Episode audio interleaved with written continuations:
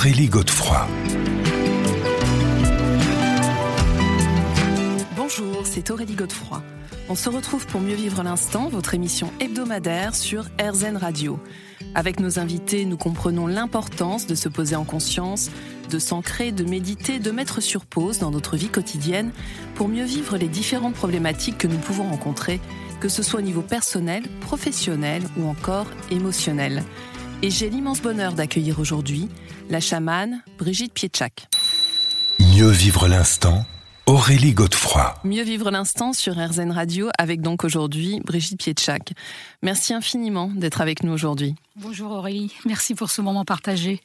Alors, vous avez publié euh, ce nouveau livre, Ciel blanc, ciel noir, une initiation au chamanisme mongol. C'est chez Mama Édition.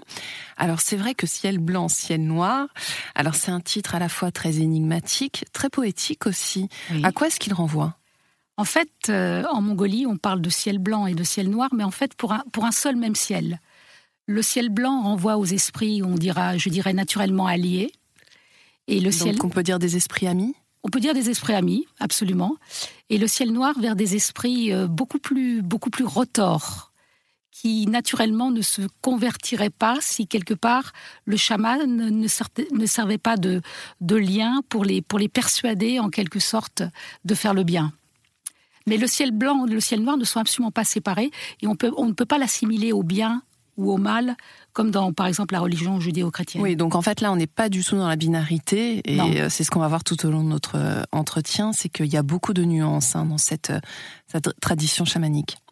Alors, j'aimerais savoir comment vous, vous y êtes venu, parce qu'il faut bien dire qu'avant tout, vous êtes musicienne, et plasticienne. Et justement, alors vous racontez dans ce livre ce fabuleux chemin initiatique qui vous a mené en Mongolie.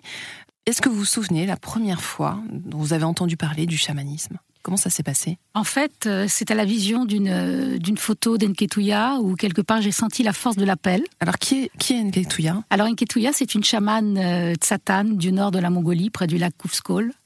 Et à partir de là, pour moi, la nécessité absolue de la rejoindre faisait que je, je devais trouver par n'importe quel moyen la, possibilité de la rencontrer. Hmm, donc en fait, c'est vraiment un appel. Hein. Vraiment la force de l'appel. Je dirais l'appel du cœur. Et donc ensuite, donc vous y donc êtes ensuite, je me suis donné les moyens.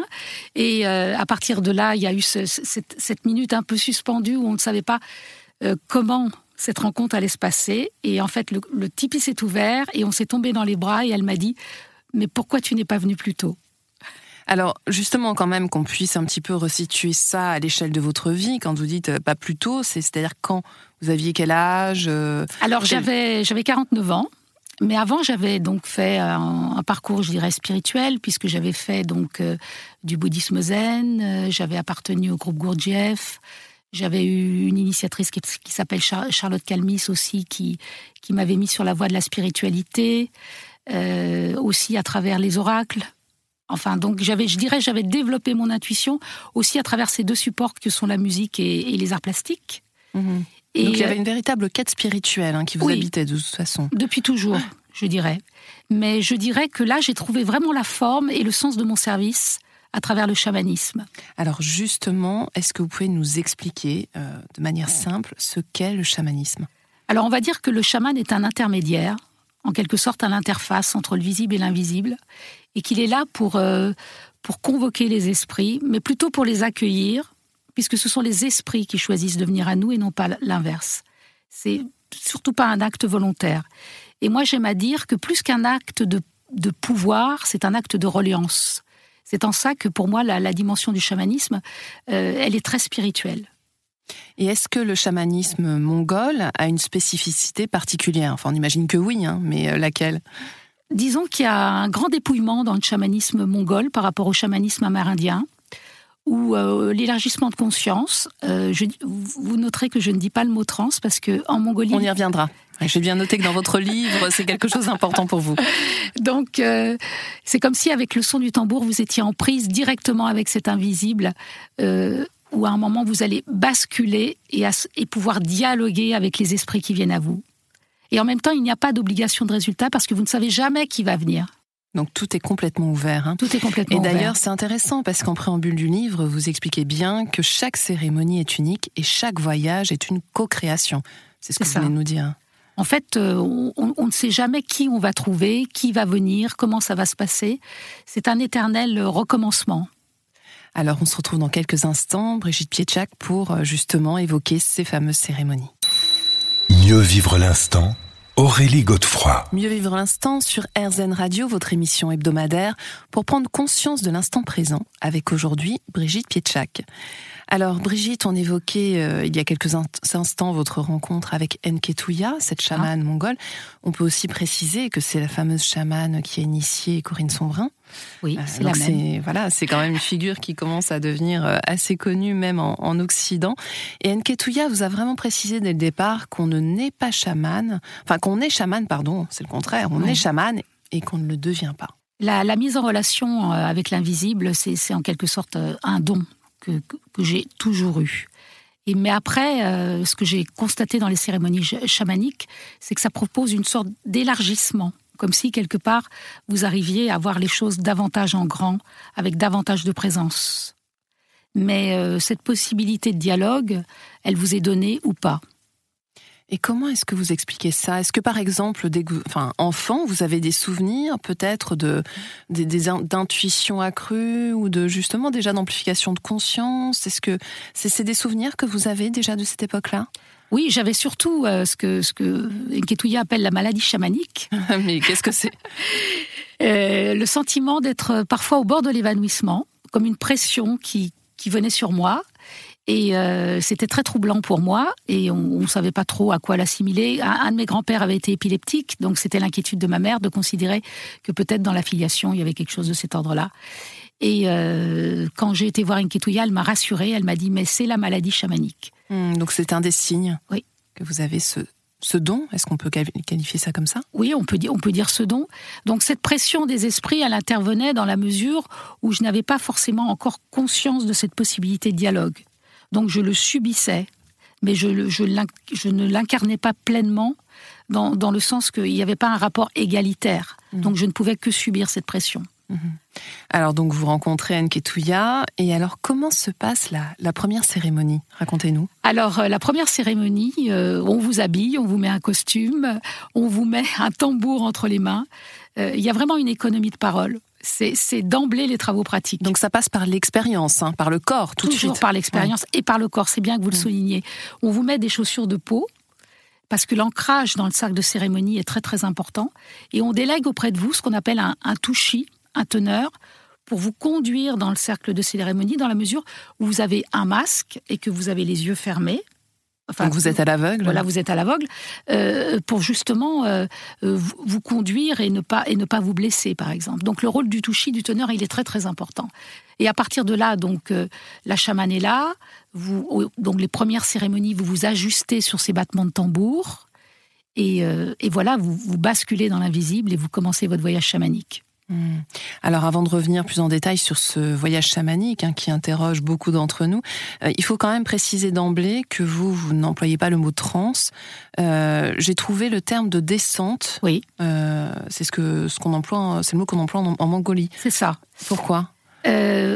Parce que ça définit beaucoup mieux le, fait d'incorporer les, esprits. Et la transe démonstrative, telle que les Occidentaux ont tendance à, la mettre en épingle, euh, est quelque chose qui, n'est pas, du tout euh, admis en Mongolie.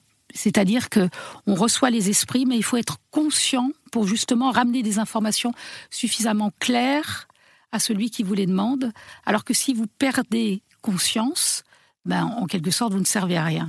Mm. Et euh, on trouvera des chamans malhonnêtes qui, par exemple, vont surjouer parce que ils savent que certains occidentaux attendent ça attendent une transe démonstrative, mais en fait, la, la, transe n'est pas la garantie d'un rituel réussi. Et il peut y avoir justement des états euh, beaucoup plus immobiles, mais qui donnent lieu euh, aussi à une ouverture tout aussi grande. Hmm. Alors bien évidemment, euh, et c'est aussi pour ça que ça m'intéresse pour cette émission qui s'intitule Mieux vivre l'instant, la transe telle que je l'entends, c'est justement être vraiment dans l'instant, être là. Vous avez employé le mot d'ancrage, mais... Euh, être là, être là avec son psychisme, son corps, ses antennes, et à partir de là, on accueille. C'est pour ça que j'aime bien ce mot de, reliance. Et euh, ce, qui me, ce qui me venait, parce que pour moi c'est avant tout, je dirais, un acte spirituel, c'était quel est le point le plus haut du ciel? Et euh, ça revient plusieurs fois dans le livre, parce que ça me donnait cette ouverture justement euh, vers le ciel blanc et, vers, euh, on va dire, des mondes subtils plutôt supérieurs et avec des présences plutôt, je dirais, angéliques, entre guillemets. On se retrouve dans quelques instants, Brigitte Pietchak. Mieux vivre l'instant Aurélie Godefroy. Mieux vivre l'instant sur RZN Radio, votre émission hebdomadaire pour prendre conscience de l'instant présent. Et aujourd'hui, c'est Brigitte Pietchak qui nous accompagne euh, pour la publication de son livre Ciel blanc, ciel noir chez Mama Édition. Alors, euh, Brigitte Pietchak, bien évidemment, au cœur de ce voyage chamanique, on trouve les ongodes. Alors, expliquez-nous de quoi il s'agit. Alors, les ongodes, ce sont, ce sont les esprits. Donc, ils peuvent avoir différentes formes. Ça peut être comme je disais tout à l'heure, des présences angéliques. Ça peut être des, des animaux, des esprits euh, pas encore nés même. Ça peut être des, défunts, des ancêtres. Et alors ils peuvent incorporer justement des, des plantes, des arbres, des pierres. Donc les différents éléments. Hein. Les différents éléments, oui, ils sont partout. Et comment, j'allais dire, vous travaillez, entre guillemets, avec ces esprits? Vous les accueillez, on a compris que c'était la première mhm. étape, mais ensuite on imagine donc qu'il y a un dialogue. Euh, bah finalement, c'est tout le cœur du voyage chamanique. Hein. Donc comment, quel est le process en fait? En fait, chaque esprit a, une sorte de spécificité. Et par rapport à la question qui est posée, euh, si un esprit vient à vous, il considère qu'il peut vous venir en aide. Donc après, euh, il y, a un travail de dialogue et d'écoute par rapport à l'esprit, et et à cette possibilité de le laisser faire, ce qu'on appelle une réparation. Le mot réparation, on le retrouve beaucoup dans le chamanisme mongol. Euh, passer du, désordre à l'ordre, en quelque sorte. Mais, mais le chaman est toujours un intermédiaire. Ce n'est pas le chaman qui fait, ce sont les esprits. Et face à un problème, c'est comme si vibratoirement, vous allez pouvoir euh, faire venir à vous un, certain esprit plutôt qu'un autre, ou plusieurs, voire plusieurs. Mmh. C'est une sorte de réponse. Mais vous-même, est-ce que vous vous définissez comme guérisseuse? Ce mot-là, j'avouerais que je ne l'emploie pas beaucoup. Mhm. Parce que pour moi, ce n'est pas moi qui fais. Ce sont vraiment euh, les esprits, euh, ma communauté d'esprits, je dirais, euh, qui, est, qui est autour de moi. Alors, plus on avance, plus on a davantage d'ongod, donc davantage de ressources par rapport aux gens qui viennent à vous. Et le mot guérisseuse, c'est vrai que c'est un mot que j'emploie que j'emploie peu. Hmm. Mais peut-être que dans les faits, finalement, vous êtes une guérisseuse. Alors, il y a un aspect aussi qui est important, c'est la prière du cœur. Oui. De quoi s'agit-il? Donc, pour moi, c'est avant tout un acte spirituel. Et euh, cette reliance avec le cœur, elle est, elle est essentielle. C'est pas euh, quelque chose de mental. Euh, le pouvoir peut venir de surcroît, mais c'est pas la priorité. Mais c'est avant tout, c'est presque un acte christique. Une fois, j'en avais parlé avec un prêtre. Euh, bah, il y, a, un pont entre, entre le christianisme et le chamanisme. Pourquoi Parce que cette, cette reliance qui, intervient avec le cœur, elle est primordiale, je dirais, pour ascensionner et pour rencontrer euh, des esprits du, plus bas au plus haut. Alors, euh, je vais rebondir aussi sur, sur autre chose, parce qu'il y a quelques instants avant de, de commencer cette émission, vous me disiez qu'il y avait aussi des ponts avec le bouddhisme. Oui. Donc finalement, le chamanisme est une tradition qui peut euh, se conjuguer aussi avec beaucoup d'autres euh, traditions spirituelles. Enfin, en plus, déjà, vous, c'est votre chemin aussi, hein, c'est ce qu'on s'était dit. Et en Mongolie, donc le berceau du bouddhisme tibétain, euh, il, est, il est très très fortement marqué, notamment avec ce, magnifique temple de Gandan qu'on trouve à Ulaanbaatar. Et toutes, ces, toutes ces présences qu'on trouve dans les temples, parfois on les rencontre en cérémonie aussi. Ah, c'est magnifique. Alors j'aimerais qu'on revienne sur euh, les, qualités euh, du chamanisme et de ce voyage, euh, puisqu'en fait il faut pas oublier que l'humilité est vraiment très importante. J'ai noté aussi le, lâcher prise. Oui, c'est important de savoir s'effacer pour pas justement mettre un espèce d'écran avec sa volonté et savoir accueillir et savoir recevoir et, et poser ce présupposé, comme j'ai dit précédemment, qu'il n'y a pas d'obligation de résultat. C'est vraiment de l'ordre de la rencontre. Et, dans la mesure où on investit l'instant, on ne sait jamais ce qui va se passer, comme on l'a dit tout à l'heure. Hmm. Et pour vous, il y a eu un avant et un après en tout cas, après ce premier voyage, vous avez ressenti les, effets euh? Oui, parce que j'ai eu le, sentiment de toucher vraiment au sens de mon service. J'avais trouvé la forme Et, pour moi, ça, ça, a changé ma vie parce que à, partir de là, euh, euh, je n'étais plus peintre, je n'étais plus musicienne, mais je dirais, je, je, me donnais le droit pendant ces huit années successives où j'ai été en Mongolie, euh, à l'issue de ces huit années, de, pouvoir, je dirais, aider celui qui venait à moi. Et, de trouver la, possibilité de, justement de, rentrer en relation avec avec l'invisible pour pour ramener euh, ce surcroît d'énergie euh, dont l'autre a besoin pour réparer. On verra comment plus précisément dans quelques minutes. Mieux vivre l'instant Aurélie Godefroy. Mieux vivre l'instant sur RZN Radio, votre émission hebdomadaire pour prendre conscience de l'instant présent. Et j'ai l'immense bonheur de recevoir aujourd'hui Brigitte Pietschak. Alors Brigitte, revenons sur un aspect essentiel dans votre pratique, qui est l'usage du tambour. Euh, le tambour qui est en lui-même un objet euh, très très fort symboliquement. Hein. Je dirais que c'est comme le cheval du chaman. Le, le chaman euh, chevauche son tambour, c'est lui qui va le conduire vers cet invisible et qui va lui donner cette possibilité de voyager à travers le son. Donc c'est un, c'est un instrument qui m'a été transmis. Et, mais dans mes soins, euh, je travaille essentiellement avec un bâton de soin, avec un dorget au bout, d'ailleurs. Et à partir de là, euh, tous les objets, tous les objets sont, ont été transmis par Enketuya. C'est pas, c'est pas un acte volontaire de les acheter, par exemple. C'est quelque chose qui vous est donné à un moment ou à un autre de votre initiation quand elle considère que c'est le moment venu. Mais le tambour, il intervient euh, dès la première cérémonie. Hmm. Et alors pourquoi est-ce qu'il est si important dans les cérémonies? Euh, On imagine qu'au niveau du son, euh, de ce que ça peut peut-être provoquer comme état de conscience, hmm. voilà, c'est intimement lié en fait. Hein. On peut dire qu'au niveau du rythme, c'est un peu comme un, comme un cœur qui bat. Donc c'est vraiment l'élément du vivant. Et à un moment, il y, y, a ce point de basculement où vous vous retrouvez de l'autre côté du miroir et c'est le tambour qui vous aide quelque part à y accéder. Alors est-ce qu'on pourrait le définir comme une forme de support peut-être? Oui, c'est un, support vibratoire qui quelque part connaît le chemin vers l'invisible. Oui, donc on lui fait confiance et on y va. Imaginez un cheval, on te chevauche, et à partir de là, vous savez que vous y êtes. Hmm. Alors, vous évoquiez euh, le bâton de soin, et j'aimerais qu'on y revienne, parce que ça me semble vraiment important, avec euh, le dorje, vous disiez, qui est, au bout. Euh, rappelez-nous ce qu'est le dorje. Alors le, le, dorje, alors moi je vais, vous parler plutôt de mon bâton de soin tel qu'il est présenté.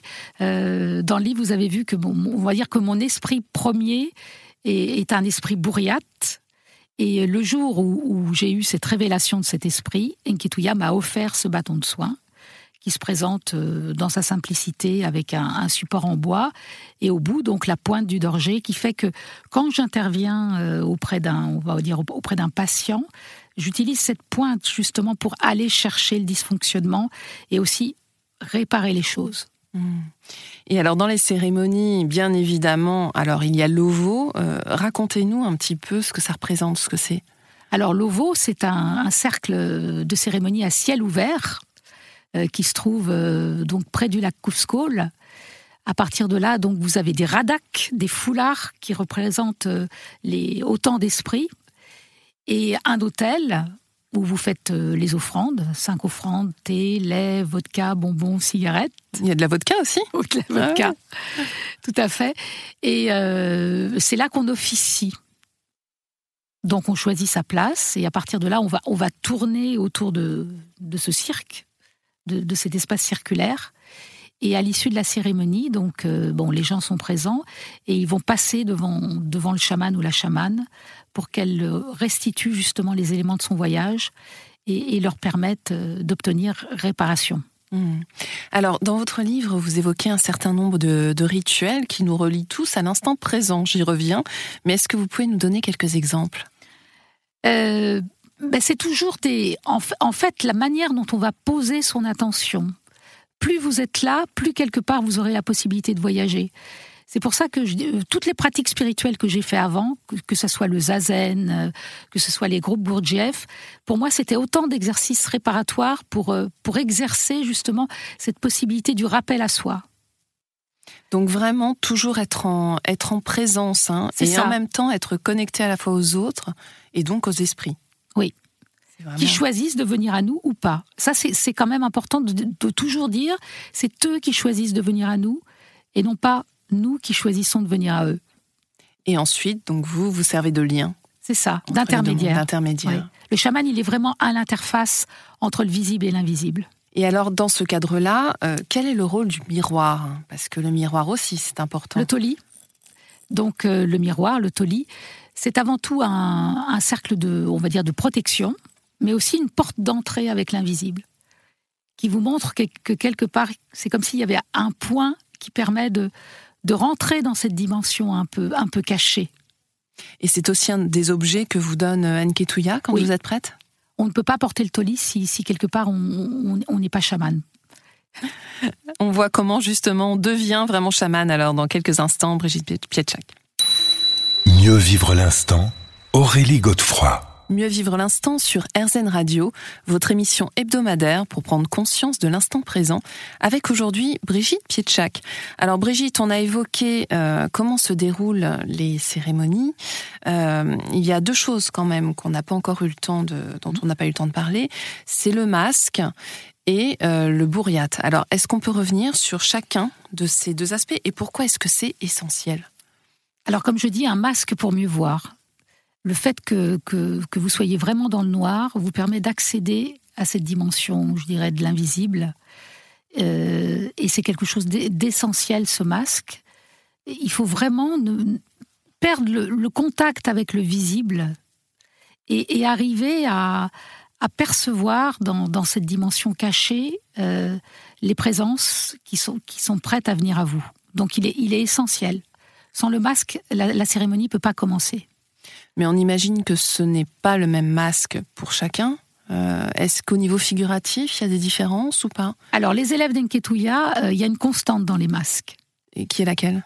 Euh, C'est un espèce de, de visage avec un grand sourire, parce que Enketouya défend avant tout, je dirais, le, chamanisme de la joie. Hmm. Ce, qui est, ce qui est une belle, une belle voix, oui. Enketouya est particulièrement joyeuse et, pour moi, la joie, c'est vraiment un moteur dans les cérémonies. Et alors, qu'en est-il euh, du bourriat? Alors ça, c'est l'esprit maître, hein c'est votre esprit maître. Il m'a été révélé euh, en février, euh, en plein hiver mongol. il est venu à moi, et il y a eu une synchronicité où Enketouya on a été aussi informé. Donc c'était un esprit défunt qui, qui a vécu du côté du lac Baïkal, parce qu'il faut savoir que le chamanisme, euh, c'est une sorte de berceau où vous avez côté russe euh, les, les bourriates, côté mongol les mongols, et, plus à l'ouest les Tuvas. Donc il y a mhm. une espèce de triangle là. Et donc c'était. Pardon, ça date. Enfin, euh, ils datent tous de la même période ou est-ce que ça, ça a évolué en fait au fil des époques? Le berceau du chamanisme? Oui. Euh, il, est, il est ancestral, on va dire, en quelque sorte. Mais l'identification de ces trois, euh, trois aspects, Alors, ça s'est fait au fil des temps ou ça a toujours été le cas? Ça a toujours été le cas. Et euh, donc le, le, le, bourriat, parce que elle, l'appelle le bourriat et moi je l'ai aussi appelé, appelé bourriat, il s'est, il s'est imposé à moi de façon très claire en disant qu'il était mon esprit maître. Donc c'est une sorte de premier de cordée qui se propose quelque part de, de, vous, de vous proposer un, certain alignement et, d'être là euh, quand, quand, vous avez euh, des patients en face de vous et de, vous guider dans les gestes.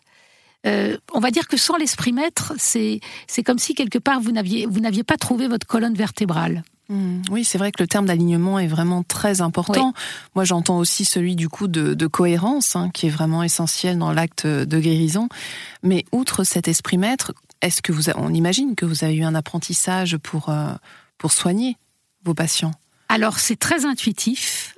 Euh, mis à part quelques rituels, euh, la phrase d'Enketuya, c'est vraiment les esprits t'enseigneront. Et il faut savoir que même dans la façon de faire, il y a une espèce de d'intuition qui vous ramène à une spontanéité du geste et de la parole, où on sait, on sait, pour chaque personne, on peut adapter son geste et sa façon de faire.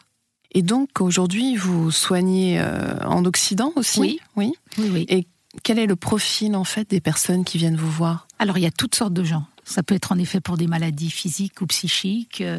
Ça peut être pour des problèmes amoureux, euh, ça peut être pour des, objets perdus, ça peut être toutes sortes de choses. Il y a une grande diversité, justement, en Occident. Et est-ce qu'il faut que les personnes soient elles-mêmes sensibilisées au chamanisme pour venir vous voir? C'est-à-dire, si elles viennent à moi, c'est que déjà, elles ont une démarche où elles, elles, en ont entendu parler, je dirais. Mm. Mais dans le, dans le tipi d'Enketuya, là où, où, en, quelque sorte j'ai fait mes armes, euh, c'est quelque chose de très très courant et on va voir le chaman comme on va voir le médecin de famille. Ça veut dire que toute la journée, vous avez des gens qui défilent pour différentes questions.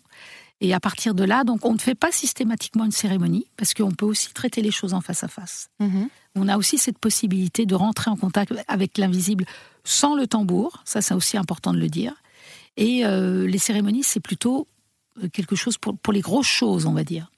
Mais quand vous dites rentrer en contact sans l'usage du tambour, c'est quoi? Donc c'est en méditation, c'est donc euh, euh, cette possibilité de, si on est chaman, on a cette possibilité de rentrer en connexion avec l'invisible et d'avoir des présences, alors soit par la clairaudience, soit par la vision, qui vont vous dicter justement ce que vous avez à faire. Alors j'aimerais qu'on revienne dans le prochain épisode justement sur l'acte de, guérison, plus précisément. Mieux vivre l'instant Aurélie Godefroy. Mieux vivre l'instant sur RZN Radio, votre émission hebdomadaire pour prendre conscience de l'instant présent et de mieux le vivre avec aujourd'hui Brigitte Pietchak. Alors Brigitte, vous nous avez expliqué euh, votre approche hein, de, la guérison. Alors il y a différentes choses que, que vous faites. Vous êtes mhm. très modeste, mais euh, on va quand même en parler. et non des moindres, puisqu'en fait, il s'agit euh, en partie de laisser euh, partir les morts. Donc en fait, il y a un rapport aussi avec les défunts, avec l'au-delà, qui est très important. Et on imagine que dans la société dans laquelle on est, aujourd'hui plus que jamais, c'est un aspect quand même qu'il faut prendre en considération. Euh, oui, parfois vous avez des gens qui sont, qui sont chargés encore de présences qui, défuntes qui se sont attachées à eux. Et dans un acte libératoire, le chaman a la possibilité de les, les libérer de cette présence. Et ça, c'est toujours spectaculaire parce que vous avez des gens qui sont parfois très, très chargés, très en dehors d'eux-mêmes parce que habités justement par l'esprit d'un défunt. Et quand on les libère de, de, de, ce poids, on va dire, euh, c'est vraiment, un, je dirais, un acte de joie, un acte libérateur qui libère non seulement le défunt, mais aussi la personne qui vient vous voir. Et ça, c'est très courant dans, dans ce qu'on pratique en Mongolie et qui m'arrive aussi de pratiquer ici. Oui, on imagine en plus que la demande doit être quand même assez euh, assez importante. Hein. Euh, une autre demande qui est aussi donc de vous, vous l'évoquiez hein, d'obtenir réparation.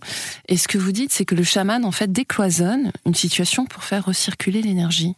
Mais concrètement, comment ça se passe? Mais alors, la, la, question euh, très importante à poser avant toute chose, c'est êtes-vous prêt à abandonner votre souffrance? Ah oui, c'est vrai qu'on n'y pense pas forcément. Parce que parfois les gens ne, consciemment sont prêts, mais inconsciemment bloquent et euh, sans cette espèce de d'encouragement et d'ouverture, euh, le chaman ne peut rien faire.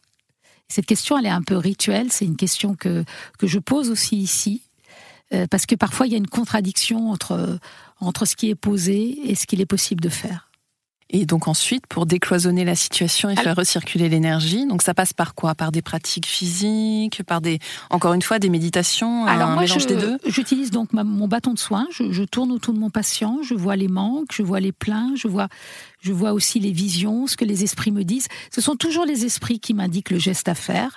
Et Mais donc vous, vous ressentez aussi euh, ce qu'exprime en fait le, corps de votre patient. Hein? Oui, oui, oui. Et souvent par la clairaudience, avant tout, et par la vision. Et euh, quand un esprit est là, euh, à ce moment-là, je le laisse travailler. Et le patient peut repartir aussi, euh, si par exemple, je ne sais pas, le, loup, le léopard des neiges, amène son surcroît d'énergie, c'est bien après que le patient reparte avec cette possibilité de continuer à le laisser travailler, je dirais, dans sa spécificité énergétique. Comme je vous ai dit tout à l'heure, à chaque question, il y, a, une réponse spécifique en termes de vibration, d'énergie, de présence. Oui, donc en fait, il faut que ça infuse hein, quelque part. Oui, toujours accueillir et laisser travailler. Hmm. Et c'est là où on rejoint en fait ce rôle essentiel du silence et de la prière. Oui, complètement.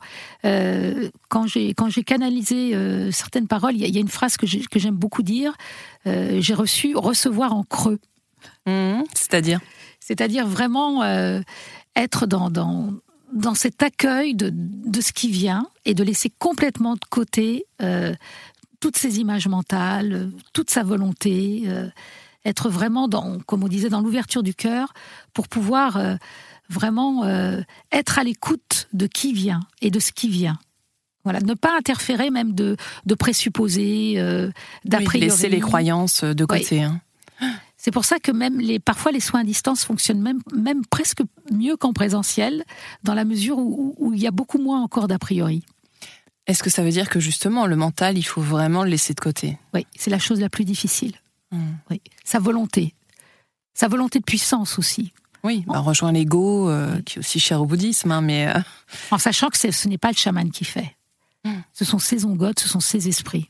Alors, on se retrouve dans quelques instants. Brigitte Pietchak, j'aimerais que vous nous donniez quelques clés à nous, euh, auditeurs, de, de guérison, justement. Mieux vivre l'instant Aurélie Godefroy. Nous nous retrouvons donc pour la dernière partie de Mieux vivre l'instant sur RZN Radio, votre émission hebdomadaire, pour prendre conscience et accueillir l'instant présent avec aujourd'hui Brigitte Pietchak qui vient de publier Ciel blanc, ciel noir, une initiation en chamanisme mongol et c'est chez Mama Édition. Alors Brigitte, pour clore cet échange, est-ce que vous pouvez nous donner quelques, quelques pistes peut-être, euh, quelques clés de, de guérison que vous, vous utilisez dans le chamanisme? Le plus important, je dirais, c'est l'étincelle. C'est l'étincelle de la rencontre qui fait qu'à un moment, il y a, il y a un, alignement aussi bien avec le visible que l'invisible. C'est de cette manière-là qu'on répare. Et s'il n'y a pas, euh, alors j'ai beaucoup employé, mais ce mot, il est vraiment important, euh, cette reliance du plus bas au plus haut. Et Qu'est-ce que vous appelez le plus bas et le plus haut? Alors je dirais le plus bas ou le plus haut. Euh, je vous ai parlé du ciel noir et du ciel blanc. Je dirais des, un monde beaucoup plus, beaucoup plus obscur, mais qui en même temps fait appel à des esprits puissants, parce que souvent les esprits du ciel noir ont des possibilités de guérison que n'ont pas forcément les esprits du, ciel blanc. Et là, j'ai vraiment l'image euh, des, présences, du, par exemple, du bouddhisme tibétain, hmm. euh, qui, est, un bouddhisme très, très guérisseur aussi, qui propose euh, des possibilités. D'ailleurs, à, à, Gandan, dans ce, dans ce temple bouddhiste, tout le monde vient avec sa petite ordonnance pour pouvoir, euh, pour pouvoir se guérir. Euh, et donc, euh, à partir de là, il y a une sorte, je dirais, d'ascension vers des mondes plus subtils et vers des mondes beaucoup plus rayonnants, beaucoup plus, beaucoup, beaucoup plus lumineux. Et le rôle du chaman, c'est justement de, de remettre les personnes qui viennent nous voir dans, dans, son alignement, je dirais, dans son chemin de vie. Parce que parfois les gens sont, je dirais, sont décalés, sont ailleurs, sont hors d'eux-mêmes, oui, et puis en fait, ça peut être aussi une attitude de départ ou provoquée par un événement de vie qui peut être traumatique. Hein. Bien sûr. On, parle de perte d'âme, du reste. Un, élément traumatisant peut, peut complètement, je dirais, extraire la personne d'elle-même. Donc le, rôle du chaman, c'est de lui permettre de, je dirais, de réinvestir son âme en quelque sorte. Mmh. Et est-ce que c'est peut-être aussi euh, lui redonner sa mission de vie C'est ça. D'une certaine manière? Oui, et euh, de ce, de cette, de ce réalignement euh, va surgir euh, d'autres possibilités pour la personne qu'elle ne soupçonnait pas forcément. Donc en fait, comme on dit également dans le bouddhisme, c'est déchirer les voiles. C'est ça, oui, la traversée des apparences. Mmh. Alors vous dites, et ça aussi, j'y reviens beaucoup, mais c'est vraiment un point commun avec le bouddhisme, la gratitude. En fait, vous dites à quel point c'est important de savoir remercier parce que c'est avant tout un acte d'humilité et non pas un acte de surpuissance. Et là, ça me semble important parce que quand on dit chamanisme, souvent, on l'assimile à pouvoir. Et Il faut dire que le chamanisme souffre de nombreux préjugés, notamment en Occident, d'où l'importance de cette mise au point, tout à fait. Oui. D'autant plus avec le néo-chamanisme, enfin des, mm. formes un peu dérivées euh, qui font qu'on on perd l'essence des choses. Mais euh, je dirais que c'est avant tout un acte, un acte priant justement, cette possibilité de, de connexion. Et on est dans le don aussi. On est dans le don, oui. Et dans l'accueil. Et vous, alors, je vous ai demandé tout à l'heure ce que ça avait changé hein, entre la première, entre l'avant et l'après euh, la première cérémonie. Mais aujourd'hui, votre vie, donc encore une fois en tant que, alors, vous n'aimez pas ce terme hein, de guérisseuse, mais en tant que personne qui soigne, euh, comment est-ce que vous la, comment vous ressentez tout ça? Euh, Parce que vous avez reçu, mais mmh. vous donnez aujourd'hui beaucoup. Euh, je donne, mais je donne avec confiance, dans la mesure où, je dis que les gens qui viennent à moi, c'est qu'ils doivent venir à moi. Et euh, j'essaie d'être dans une forme de, lâcher prise, justement, par rapport à l'accueil. Euh, et puis, à partir de là, je dirais, on, on tire un fil. Et, et en effet, j'ai offert le sens de mon service aux autres. Le chaman, quelque part, il ne s'appartient pas. Oui, c'est important de le dire. Merci infiniment, Brigitte Pietchak, d'avoir été avec nous aujourd'hui. Je rappelle votre livre magnifique, Ciel blanc, ciel noir, une initiation au chamanisme mongol. Et c'est chez Mama Édition. Quand est-ce que vous retournez en Mongolie d'ailleurs? Bientôt, j'espère. Oui, Cette année, c'est possible, sûrement. Mais pendant deux, années successives, c'était un peu compliqué. J'imagine. Bah, vous passerez le, bonjour à Nketouya. J'y manquerai pas. On se retrouve quant à nous la semaine prochaine à la même heure et bien sûr sur RZN. Je vous rappelle que vous pourrez réécouter cette émission sur rzn.fr. Je vous souhaite une très belle et douce journée.